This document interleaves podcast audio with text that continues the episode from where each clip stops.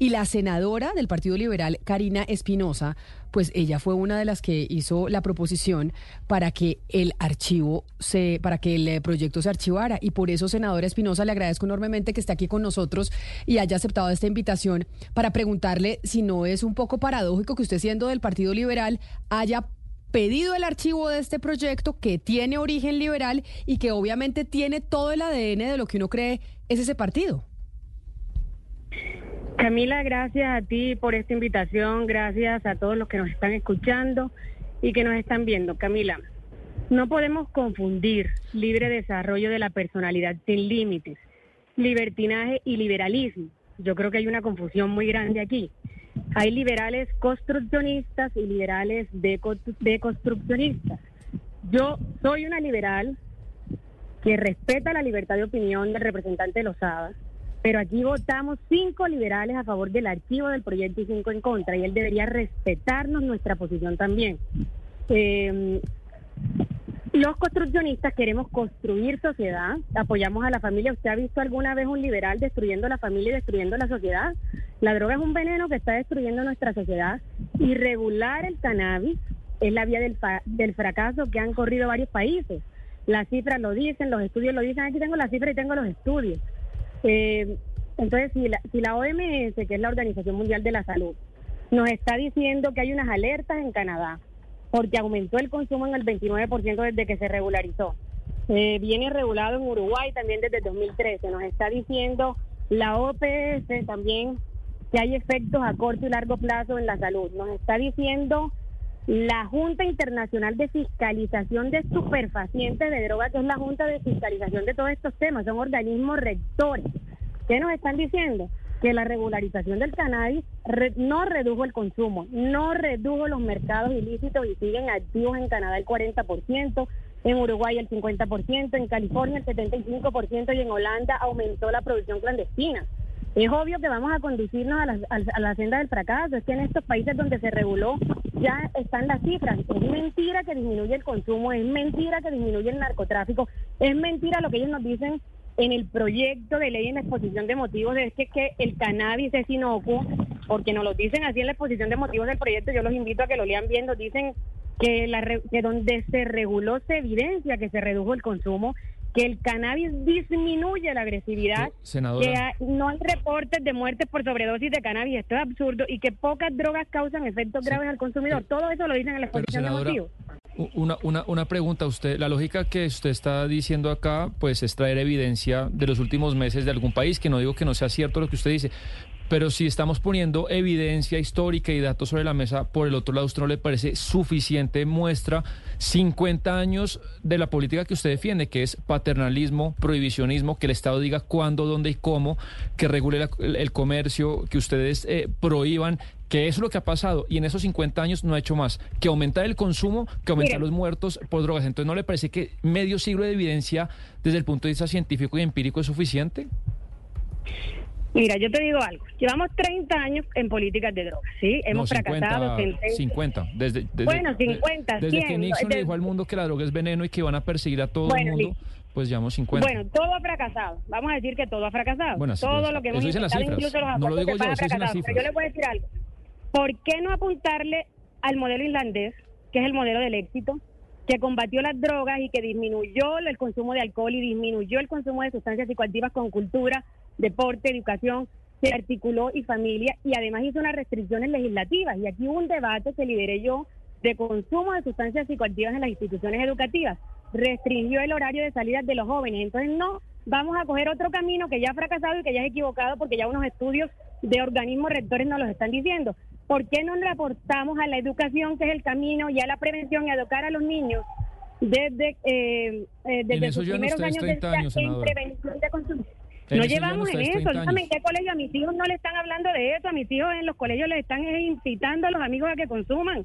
Y esa es la realidad que tenemos en, en, la universidad. En, en, mi departamento Sucre hay rectores que han tocado pedir el traslado de las instituciones educativas por tratar de restringir el consumo de sustancias psicoactivas y la venta fuera y adentro. Esa es la realidad social que tenemos. No estamos preveniendo, no estamos haciendo políticas públicas en las instituciones educativas. ¿Por qué no le apostamos a la educación? Ya Islandia nos lo demostró, entonces tenemos ahora que coger otro modelo fracasado que lleva a mayor consumo y a mayor ilegalidad. Pero entonces, la discusión dentro del Partido Liberal, entendiendo que usted dice que hay diferencias dentro del partido, es que en esto, en este punto de las drogas y en otros tantos puede cada uno opinar lo que quiera y votar como quiera. El Partido Liberal tiene como principio la libertad de expresión, que es lo que no ha entendido el representante Lozada. Ellos quieren ponernos a opinar como ellos piensan. Entonces, los que opinamos diferente tenemos que ser maltratados, juzgados, criticados y humillados, incluso diciendo que yo soy la vergüenza del Partido Liberal y que me deben echar del partido. Eso sí es antiliberal, totalmente antiliberal. Pero ¿y la ley de bancadas entonces, senadora, no existiría en ese caso? ¿Qué, qué pasa con la ley de bancadas en donde este es un proyecto propio de su partido? O sea, vino desde el seno de su colectividad. Vino de un representante y de algunos representantes. Y de pronto el presidente del partido en su momento dijo, me gusta este proyecto, apoyémosle, pero no nos han obligado ni por bancada ni por ninguna parte a votar diferente.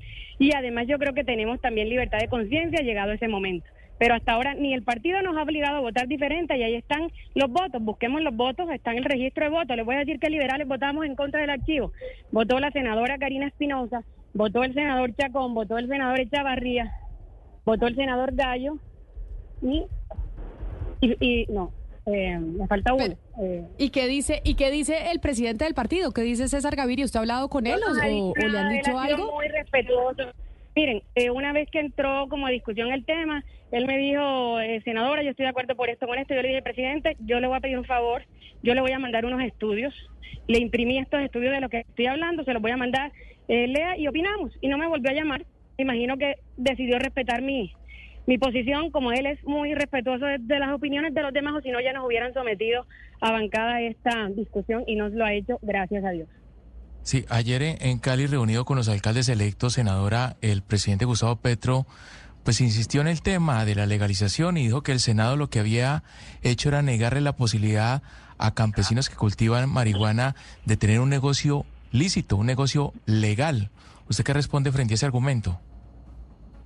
Miren, a mí me pareció súper irrespetuosa la postura del presidente Petro. Nos ha dicho que nos dejamos sobornar.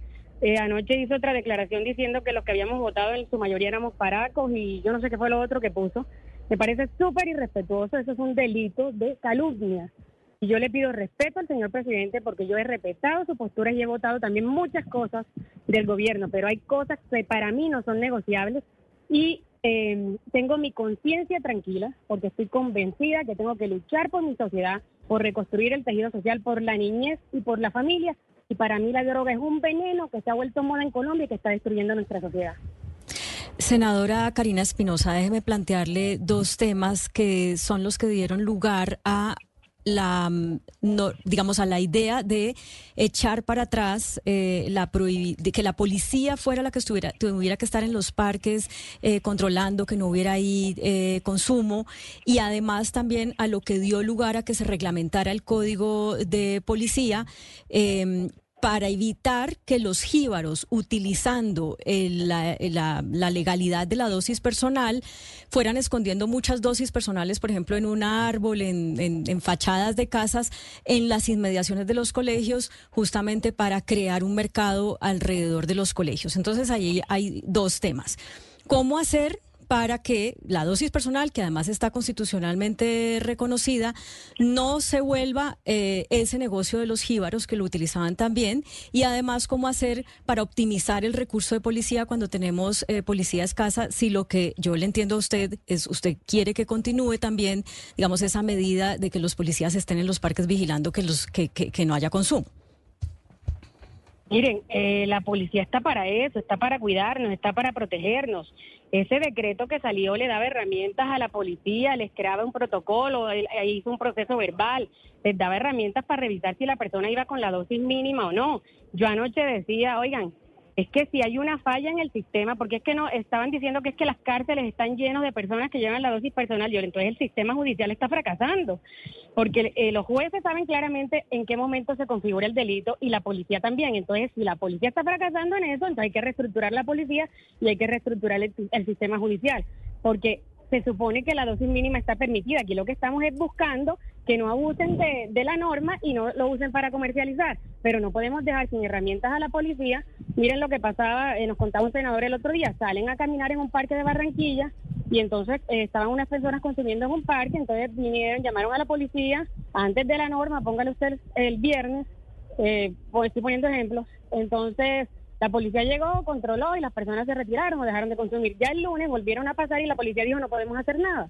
Entonces, si esa es la sociedad que queremos y queremos los parques llenos de humo para que nuestros hijos absorban esa sustancia que así me digan que es inocua, todos sabemos que no es, que crea adicción, que crea consumo y que está destruyendo nuestra sociedad y que la gente comienza con cannabis y termina en cocaína, en heroína y en otras cosas y después nos toca a nosotros como Estado salir a ayudar a rehabilitar y hacer tratamiento con, con los recursos del sistema de salud.